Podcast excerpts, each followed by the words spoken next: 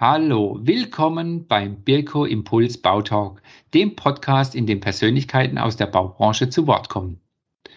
Heute erwartet euch ein Einblick in das Thema Digitalisierung für Planer und Bauunternehmen im Bauprozess. Ihr könnt gespannt sein.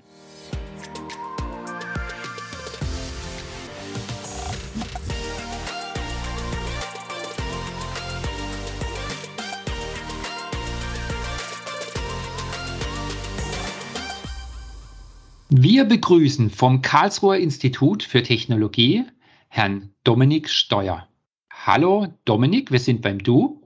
Hallo Michael. Freut mich, dass der Termin geklappt hat und dass wir über dieses wirklich spannende Thema sprechen können. Ähm, ich würde dich bitten, stell dein Institut oder deine Universität oder dein Projekt doch einfach mal kurz vor. Was machst du und um was geht es konkret? Genau, Michael, vielen Dank. Also um es äh, einfach auszudrücken, ich bin quasi wissenschaftlicher Mitarbeiter am Karlsruher Institut für Technologie. Ich würde sagen, hier in Baden-Württemberg eine der Universitäten ähm, für Ingenieurswissenschaften. Und da bin ich am Institut für Technologie und Management im Baubetrieb. Was machen wir? Also wir beschäftigen uns mit allen Themen, die mit dem Baubetrieb an sich zu tun haben, von der Planung über die Ausführung und sogar mit dem Rückbau von Gebäuden. Und im Rahmen der Tätigkeit an diesem Institut haben wir vor zwei Jahren an einem Forschungsausschreiben teilgenommen, wo dann das ähm, Projekt Stack Smart Design und Construction zustande gekommen ist. Das äh, Projekt Stack ist ähm, das größte KI-geförderte Forschungsprojekt, das vom Bundeswirtschaftsministerium ausgeschrieben wurde. In einem Wettbewerb mit allen möglichen Branchen, sei es Medizintechnik, Maschinenbau, konnten wir uns mit unserem Konsortium quasi durchsetzen und haben ähm, quasi einen begehrten Zugriff auf einen Forschungstopf bekommen. Was wir in dem Projekt machen, ist, dass wir versuchen, künstliche Intelligenzanwendungen für den Alltagsgebrauch fit zu machen. Das heißt, dass normale Architekturbüros und ganz normale mittelständische Bauunternehmen von der Technologie profitieren können, ohne mhm. dass sie selber Informatik studiert haben müssen. Das ist ein tolles Ziel. Für die Nutzer soll das möglichst unsichtbar im Hintergrund stattfinden. Also ihr macht quasi auch viel Usability für eure Anwendung. Ja, genau. Also im Kern ging es erstmal in einem ganz großen Punkt darum zu verstehen, was braucht der Nutzer überhaupt. Mhm. Dass wir jetzt als äh, Forschende quasi nicht sagen, wir haben hier eine richtig tolle Lösung, aber wir kennen das Problem gar nicht. Das heißt, der erste Teil von unserem Forschungsprojekt ging eigentlich erstmal darum, ähm, Agierende im Bauprozess zu befragen, wo drückt der Schuh, wie können wir euer Alltagsgeschäft äh, vereinfachen und wie können wir die Nutzung so intuitiv gestalten, dass es einen tatsächlichen Mehrwert für euch bietet und nicht eine zusätzliche On-Top-Belastung wird im sowieso stressigen Arbeitsalltag. Ja, für mich als Außenstehenden, das ist ja, das ist ja auch das Schöne an unserem Podcast. Ich stelle mir die Frage, wo fängt man denn da an? Also fangen wir in der Prozesskette ganz am Anfang an mit dem, mit dem Auftraggeber oder eher schon dann im Planungsbüro? Also wo habt ihr angefangen? Also wir haben ähm, ganz klar zwei Leitplanken gesetzt. Das heißt, wir fangen an beim Planer, ähm, mhm. also nicht beim Bauherrn, und wir hören auf äh, bei der Bauausführung. Also wenn das Gebäude steht, dann ist für uns ähm, erstmal fertig. Wir beschäftigen uns dann nicht mit dem Betrieb des Gebäudes. Das mussten wir einfach machen, damit die Bandbreite der möglichen Anwendungsfälle ein bisschen mhm. eingegrenzt wird, weil sonst versucht man eine eierlegende Wollmilchsau zu entwickeln und kommt aber nicht voran. Ja, jetzt bin ich Planer. Wo fange ich denn mit eurem Tool an und ähm, was, was tut das Tool für mich?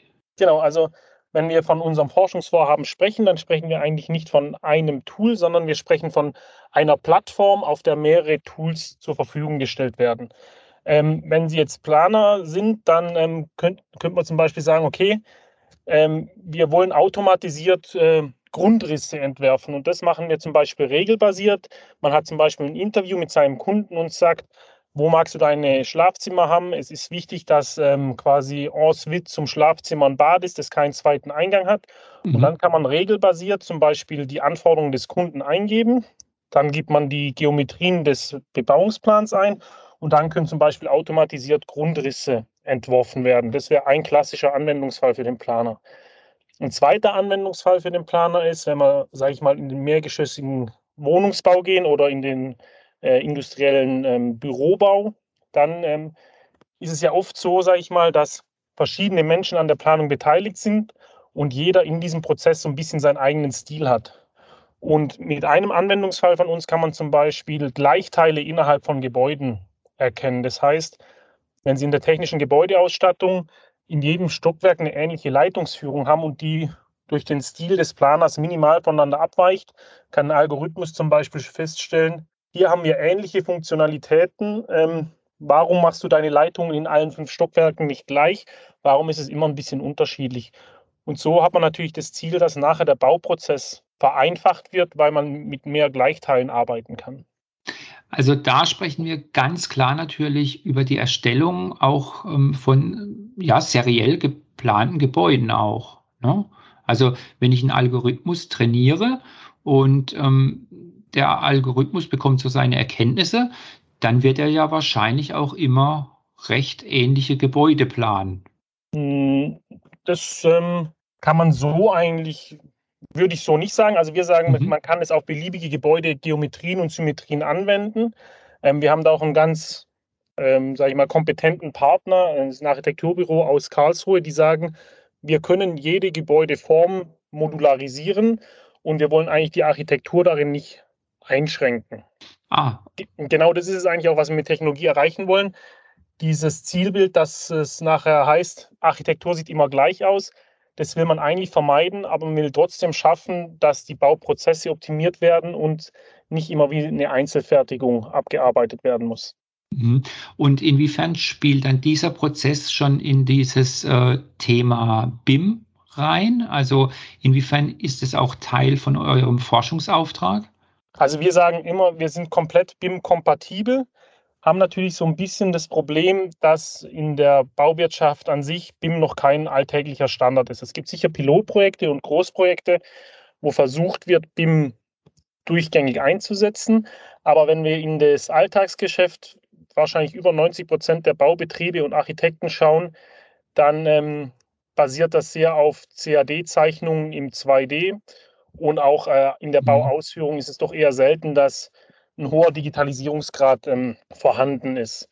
Was wir also, im Forschungsprojekt sagen, wir wollen natürlich diesen Betrieben trotzdem die Möglichkeit geben, von den technologischen Fortschritten zu profitieren, ohne dass sie komplett ihr Geschäftsmodell irgendwie umstellen müssen oder erstmal alles durchdigitalisieren müssen. Mhm. Also habt ihr quasi mit eurem Projekt einen pragmatischeren Zugang zum Thema, der vielleicht auch ein, ein sehr guter Zwischenschritt Richtung dieser Volldigitalisierung ist? Genau. Also das ist eigentlich, das fasst eigentlich sehr, sehr gut zusammen. Wir sagen auch immer, bevor wir anfangen, Prozessketten voll zu digitalisieren oder auch ähm, sauber in dem abbilden zu können, müssen wir erstmal schauen, was haben wir für Daten und wie strukturieren wir die Daten, die wir schon haben, so dass die irgendwie mal in einer Datenbankstruktur gesammelt werden und dann auslesbar sind. Ein Problem aktuell ist eigentlich, dass wir in der Bauwirtschaft und auch in Planungsbüros eine Vielzahl von unterschiedlichen Datentypen haben und diese Datentypen nicht miteinander verknüpft werden können. Also ganz klassisch arbeiten viele mit Excel-Listen, mit PDF-Dateien. Dann gibt es irgendwelche GAP-Dateien, die irgendwo rumschwirren. Manchmal ist es noch der Handzettel oder der Lieferschein. Und alles hat irgendwie ein anderes Format und ist nicht miteinander verknüpft. Das heißt, unsere ja. erste Aufgabe ist, diese Daten zu sammeln, zu strukturieren und mal in eine geordnete Form zu bringen. Ja, jetzt waren wir beim Planer. Also da wurde jetzt ähm, mittels eurer Intelligenz geplant, da entsteht jetzt ein Grundriss, da sind jetzt dann gewisse Dinge eingeplant. Wie geht es denn jetzt weiter, wenn das zu einem speziellen Gewerk geht oder zur Freigabe oder zu sonstigen Stellen? Genau, also man muss sich das äh, Projekt an sich vorstellen. Die beste Analogie ist wahrscheinlich wie der App Store vom Smartphone, den man da kennt. Wir haben quasi ähm, circa zehn Anwendungsfälle definiert, die wir bearbeiten. Und die sind aber dann kompatibel mit äh, bestehender Software am Bau, ob das ein CAD-Tool ist oder ein mhm. Ausschreibungsvergabe- und Abrechnungstool. Und wir setzen eigentlich immer auf diese bestehenden Tools auf, weil wir nicht eine eigene Insellösung entwickeln wollen. Und man muss sich diesen App Store dann so vorstellen, wenn man zum Beispiel sagt, ähm, ein klassischer Fall äh, in der Bauausführung wäre zum Beispiel, ähm, der Vorarbeiter oder Polier auf der Baustelle macht Bilder von Bauteilen, die eingebaut worden sind. Und der Bauleiter hat dann am Abend die tolle Aufgabe und muss da händisch zählen, wie viele Rohrbögen oder wie viele Fensteröffnungen an dem Tag ähm, gemacht wurden. Und da kann man natürlich dann sagen, über Bilderkennungsalgorithmen wird die Arbeit abgenommen, weil im Bild erkannt wird, was gemacht wird. Das wäre jetzt ein klassischer Fall für die Bauausführung. Also was wir im Projekt nicht machen, ist, dass wir jetzt den ganzen Prozess abbilden und man nachher sagt, wir loggen uns bei Smart Design and Construction ein und ich kann dann meine ganze Baustelle damit managen. Was wir machen, wir bauen auf bestehende Tools auf und sagen zum Beispiel, ich mache jetzt meine Planung in einem AutoCAD oder in einem Allplan und dann habe ich ein Add-on da drin und sage, erzeuge mir automatisch einen Grundriss und dieses Add-on wird dann durch unsere Logik quasi gespeist. Wo befindet sich denn eure Logik für den Kunden oder Nutzer? Genau, also das ist quasi eine webbasierte Plattform aktuell. Mhm. Und auf dieser Plattform, wenn es dann soweit ist, kann man sich quasi einloggen als ähm, Unternehmer und kann dann schauen, welcher Anwendungsfall für einen interessant ist. Und dann kann man sagen, okay, ich greife auf vortrainierte Daten zurück oder ich möchte sogar meine eigenen Unternehmensdaten nutzen, um einen Algorithmus zu trainieren, damit der dann auch in meinen Betriebsablauf reinpasst. Also ein ganz großer Punkt des Projekts ist, dass man einfach die Betriebe und die Unternehmen dazu befähigt, diese Technologie zu nutzen. Und es wird so ein bisschen den Unternehmen selbst überlassen, wie viel ihre Daten sie preisgeben oder ob sie gar keine preisgeben und es nur für sich selber nutzen. Und vom Prinzip her kann man sich das dann vorstellen, man loggt sich in einem App Store ein und zieht sich dann die Funktionalitäten, die man gerne hätte, in seinen Betriebsablauf rein. Also das heißt im Optimalfall, wenn wir in ja, demnächst oder auch längerer Zeit dann alle 5G haben. Die eigentliche Leistung findet dann in der Cloud statt, die Rechenleistung, und die Anwendung kann dann im Baucontainer oder auf irgendwelchen Mobilteilen erfolgen. Ja, genau. Also wir haben natürlich schon auch im kompletten Projekt berücksichtigt, was so die äußeren Umstände von der Baustelle sind. Und das ist genau wie du sagst, Michael, wir haben oft kein 5G, wir haben oft kein Baustellen-WLAN, aber trotzdem müssen die Tools irgendwie funktionieren. Und das heißt, dass man quasi die Datenaufnahme von der Datenanalyse entkoppelt. Das heißt, man macht seine Aufnahme vor Ort und sobald sich das mobile Gerät wieder verbindet mit einem Internet, dann werden halt die Daten ausgetauscht und die ganze Computer, die Berechnungen, die finden alle in der Cloud statt und werden dann aufbereitet wieder zur Verfügung gestellt. Was mir jetzt in den Sinn kommt, wie ist jetzt der aktuelle Stand von eurer Entwicklung und wie lange arbeitet ihr jetzt genau daran und wie viele? Genau, genau. also wir sind äh, gestartet, sind wir im April 2020 und das Projekt hat eine Laufzeit von drei Jahren. Also wir sind jetzt äh, ein bisschen über der Halbzeit. Okay. Und der aktuelle Stand ist quasi, dass die ersten Prototypen in unseren Betrieben funktionsfähig getestet werden. Genau, vom Prinzip her, wie viele sind wir? Also das Projekt hat ein Volumen, ein gefördertes Volumen von knapp 9 Millionen Euro. Und es sind circa 30 Personen, die da Vollzeit arbeiten über die drei Jahre. Also schon, schon eine sehr, sehr gute Mannschaft dann. Also man würde jetzt sagen, als Startup werdet ihr voll besetzt. Ähm, wie geht es denn da bei euch weiter? Also, und wie kommt so ein Projekt aus einer Universität oder dem KIT raus in die Praxis? Also, wie, wie ist da eine Transformation, dass da irgendwann mal ein Anbieter oder eine Firma wird? Oder wird, die, wird das Know-how dann verkauft? Oder wie, wie funktioniert es dann, dass es tatsächlich ein Produkt wird, das ähm, Planer und Bauunternehmer oder sonstige Beteiligte dann irgendwann mal äh, mieten, kaufen oder einsetzen können? Das ist eine sehr gute Frage und das ist quasi auch die große Herausforderung der zweiten Hälfte des Projektes. Das Projekt ist aber an sich schon so aufgesetzt, also es ist jetzt nicht so, dass da nur Forschende daran arbeiten, sondern in dem Konsortium sind Praxispartner sowohl von Softwareherstellern als auch von Bauunternehmer und von Planerseite schon von vornherein mit drin. Also es ist nicht so, dass wir jetzt da eine Lösung in the Box entwickeln und die dann irgendwie an den Markt rauspushen wollen, sondern wir sind schon in Kontakt mit Playern am Markt und die haben die Software schon zum Teil aktiv im Einsatz mhm. und werden auch eingeladen, an solchen Feedback-Loops und Entwicklungsschritten mit teilzunehmen. Generell ist es so, jeder, der Interesse hat, kann über unsere Website stack.tech sich in den Newsletter eintragen oder uns eine Mail schreiben und der darf dann auch mitmachen. Und wir kommen dann, dann auf den zu. Was jetzt natürlich die Herausforderung ist, die nächsten 18 Monate, ist zu sagen, wie überführen wir das Forschungsprojekt in eine Gesellschaft, in eine Ausgründung, damit es quasi weiter am Leben erhalten wird. Was definitiv so sein wird, ist, dass die Konsortialpartner natürlich ihr Wissen mitnehmen und es in deren Anwendungen einfließt. Mhm. Aber wir versuchen auch ein Ökosystem aufzubauen mit den namhaften Softwareherstellern, genauso wie mit Startups, dass die quasi über Schnittstellen unsere Software auch bedienen oder nutzen können. Und so sind wir da jetzt eigentlich schon sehr, sehr lang dran, dass wir auch in die Anwendung rauskommen und das nachher nicht in irgendeiner Schublade verschwindet. Also diese Förderung dann vom Bund erzeugt dann durchaus schon eine gemeinnützige Förderung der Branche irgendwo auch. Also indem Technologie auch unkompliziert dann äh, ihren Weg finden kann. Genau, also das, so ist, das ganz klare Ziel ist zu sagen, mit dem Projekt entwickeln wir nicht nur Software, sondern mhm. Wir befähigen auch die Akteure in der Prozesskette erstmal zu verstehen, was ist künstliche Intelligenz, was heißt Digitalisierung, was heißt saubere Digitalisierung, damit es da schon auch so ein bisschen so einen Anstoß gibt, warum die Branche auch in diese Richtung weitergehen soll. Und wir verstehen uns da, wie gesagt, nicht als Closed Box, sondern wir sind quasi wie so ein Ökosystemaufbauer, der sagt, hier sind interessierte Unternehmer, die sich vorstellen können, da den Schritt weiter zu machen. Und die wollen wir unterstützen mit äh, Expertise und auch Anwendungen, die dann entwickelt sind. Und um nochmal auf den Punkt von eben zurückzukommen, also höre ich das richtig raus, dass wenn äh, ein guter Programmierer oder sonstige Menschen Interesse haben oder äh, eine Idee haben, die zu eurem Projekt passt, können die tatsächlich in irgendeiner Form mit einsteigen, also quasi ein riesiger Live-Hackathon. Diese Plattform ist dann auch für, für rein Interessierte mit Know-how offen. Genau, also vom Prinzip her machen wir das aktuell, handhaben wir das so.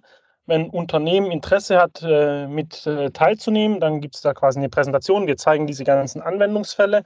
Und wenn da dann was dabei ist, wo die sagen, jawohl, da sehen wir auch die Zukunft, dann äh, unterschreibt man mit denen einen ganz losen äh, Letter of Intent und dann können die auch in den Teams mitagieren oder können auch die ersten Prototypen testen und da aktiv an der Entwicklung mitgestalten. Ja, also so haben wir das zum Beispiel ja. auch in der Bauausführung gemacht, dass wir wirklich Mittelständler ähm, aktiv angeschrieben haben, ob die uns in den Entwicklungsloops Feedback geben, damit wir quasi wirklich dieses Praxiswissen von der Baustelle mit in die Entwicklung einfließen lassen. Finde ich persönlich einen sehr, sehr guten Ansatz, das nicht so, ähm, so strikt zu handhaben, sondern ähm, ja, sagen wir mal, das Projekt auch atmen zu lassen. Ähm, ist ja für, für euch als Verantwortliche dann auch sehr spannend, wenn da aus irgendeiner Ecke dann neue Impulse kommen können während des Projekts. Also ist ja nicht so zementiert alles. Ja, genau. Und ist, äh, was auch sehr spannend und immer sehr viel Freude macht, ist, wenn man quasi ein Matchmaking machen kann, weil ich sage mal, wir sind wie so ein Vorfilter, wo quasi Softwareseite und ausführende Seite kennt und dann auch punktuell richtig vielleicht äh, beraten kann und sagen kann, hey, hier macht es Sinn, dass wir auf deiner Lösung aufbauen und unsere Technologie mit einintegrieren. Oder wir gehen auch in die Bauunternehmen rein und sagen, zeigt uns mal eure Prozesse, ähm, wo drückt der Schuh? Also was sich ganz einfach ähm, erklären lässt, ist zum Beispiel, man denkt, es ist ein super einfacher Fall, aber es geht um die Digitalisierung von Lieferscheinen.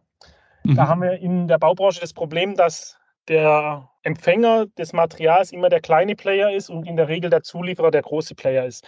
Das heißt, wenn der kleine Player digitalisieren will und beim großen Player anruft, dann macht er halt nicht, was der Kleine will. Also müssen wir jetzt diese Papiere irgendwie digitalisieren. Jetzt macht man da eine relativ simple Worterkennung, aber halt auch so, dass diese Dreifachdurchschläge, Lieferscheine, die man kennt, äh, relativ sauber erkannt werden.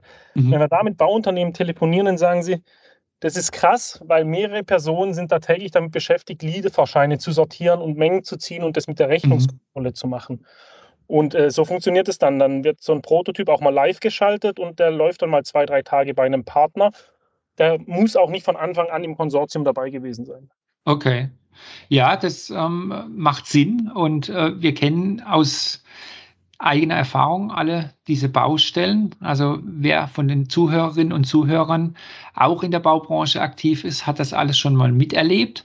Ähm, da gibt es viel zu tun. Wir speziell bei Birko haben auch immer mit Regen zu tun. Ähm, Lieferscheine bei Regen sind auch eine schöne Sache.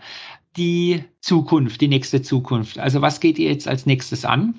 Also genau, wie gesagt, wir haben so circa diese zehn Anwendungsfälle. Davon sind jetzt drei, vier in einem Teststadium. Die anderen werden noch entwickelt. Und was wir jetzt in Zukunft angehen, ist quasi, dass diese Plattform, die da entwickelt wird, dass die für den Markt nutzbar ist. Da werden auch die ersten Testnutzer sicher in den nächsten Monaten dann von uns benachrichtigt, dass sie das mal testen sollen. Mhm. Und dann müssen wir natürlich gucken, wie wir uns auch ein Geschäftsmodell entwickeln, dass die Plattform nach dem Forschungszuschuss auch am Leben erhalten werden kann. Was wir aber wissen, ist, dass einige unserer Projektpartner auf jeden Fall die Erkenntnisse, die wir jetzt schon haben, in ihre Produkte mit einfließen lassen werden. Ähm, Gerade wenn wir bei Birko sind, einer unserer ersten Fälle ist zum Beispiel die berühmten grünen KG-Rohre in Bildern zu erkennen und nicht nur ja. das Rohr zu erkennen, sondern auch Abzweige und Bögen. Und das können unsere Algorithmen schon relativ zuverlässig aus Bildern zählen. Und das Spannend, könnte man ja. natürlich beliebig erweitern auf andere Bauteile. Super. Ja, Dominik, vielen Dank. Ich äh, finde es toll, dass es sich, dass sich doch so viel bewegt. Wir hören es in jeder Folge auch von unserem Podcast, wie viele Menschen mit Herzblut wirklich an der Digitalisierung arbeiten. Klar, auf KI jetzt im Speziellen ähm, hier im Podcast einzugehen, wäre sehr speziell. Wer aber von euch als Hörerinnen und Hörer Interesse dran hat, ich denke, dass der Dominik Steuer sehr offen ist, falls da auch mal Fragen kommen.